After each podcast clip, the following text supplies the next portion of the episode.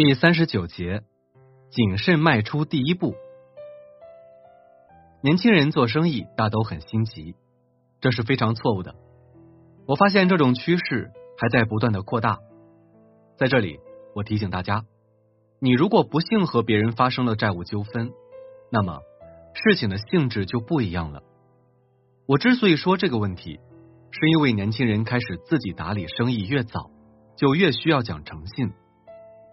刚开始，我们可以通过利用别人的资金来建立自己的事业，但是这样做在激烈竞争的社会中有很多不利的地方。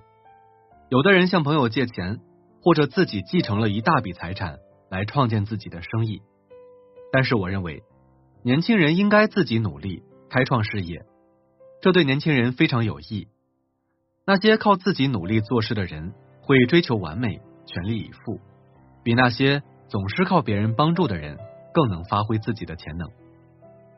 一个人如何处理自己继承的财产，如何像白手起家的人那样全身心的投入到生意中去，是一个非常重要的问题。前人所积累的经验，我们一定要做好，并且发扬光大，这样我们的后代才会变得更加明智。如果一个人没有能力使自己的生意继续下去，那么。我就劝你不要贸然开始自己的事业。可能有人会问，那从哪里挣那么多钱呀？其实答案很简单，如果一个人在某一行业里技术精湛，不出几年便可以攒够开创自己事业的资金。刚开始打工的时候，工资可能不会很高，但是毕竟是一份收入，而且也不会有什么风险。如果说一千个青年在三十岁的时候，靠自己的努力自己做生意，并苦心经营，那么三十年后，他们中成为百万富翁的人可能很多。但如果一千个青年在三十岁的时候便用自己继承的家产或向朋友借钱来开创自己的事业，就算投资的金额多三倍，四十年后，他们中成为百万富翁的也不一定有几个。一些学者认为。故而到最后大都能成功，在做生意方面也比其他人好，这也可以说是对这条规律的论证吧。虽然我对这些规则还不完全赞成，但是事实就摆在眼前。即使上面所做的那两种比较中，双方都是做生意的天才，而且都有资金，万事俱备，那么那些三十岁开始自己做生意的人，到六十岁时。也比那些二十岁时就有大量的资金、自己做生意的人资金多。这种预测是显而易见的，并不需要什么证据。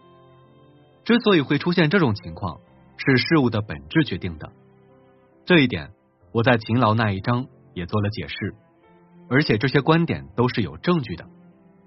如果你细心观察，无论在美国的哪个城市，都会发现那些生意兴隆、事业腾达的人。大多是靠自己的努力得来的。他们在创业早期，除了自己的双手和善于思考的大脑，一无所有。在波士顿，这种现象最多。在那些连年亏损或是不景气的生意人中，你也会发现，他们大都是依靠继承的财产或者贷款，在很年轻时就开始自己创业。我知道肯定会有读者对这些非常反感，不相信我说的这些。好多年轻人都羡慕那些已经做生意的朋友，他们觉得那样十分风光，于是也就想模仿他们。其实他们看到的只不过是那些人的表面现象，但他们却听不进去。就是你对他们说那些人的生意已经搁浅了，根本没多大收益，他们也不会听的。他们总是认为那是因为经验不足，不会管理。如果换了自己，结果肯定会不一样。全国各地的大型商店里都有好多年轻人，他们的学徒期已过，职位也好一点了。比如一位熟练的工人很努力节俭，并且已经有好几百美元的积蓄了。大家都知道，人的天性在这个时候都是上进的，这是金钱衡量不了的。他们成为合格的店员，并且自我感觉很好，就算资质不是那么好的人，也对自己充满了信心。但是。这些年轻人的背后，通常都会有投资人的窥视。这些人发现某人有能力，然后他们投资给年轻人，自己坐收渔利。这些年轻人经受不住诱惑，有时候还会有朋友在旁边煽风点火，他们就开始了自己的生意。经过苦心经营，他们有可能会取得成功，但是大多数情况下都是以失败告终。有的人可能因为一次失败而走向堕落，迷失了自己的灵魂。甚至有的人会选择轻生。大多数年轻人都有这样的想法：我这个年龄已经有人开始了自己的生意，而且取得了成功，那么我现在也能开始自己的生意了。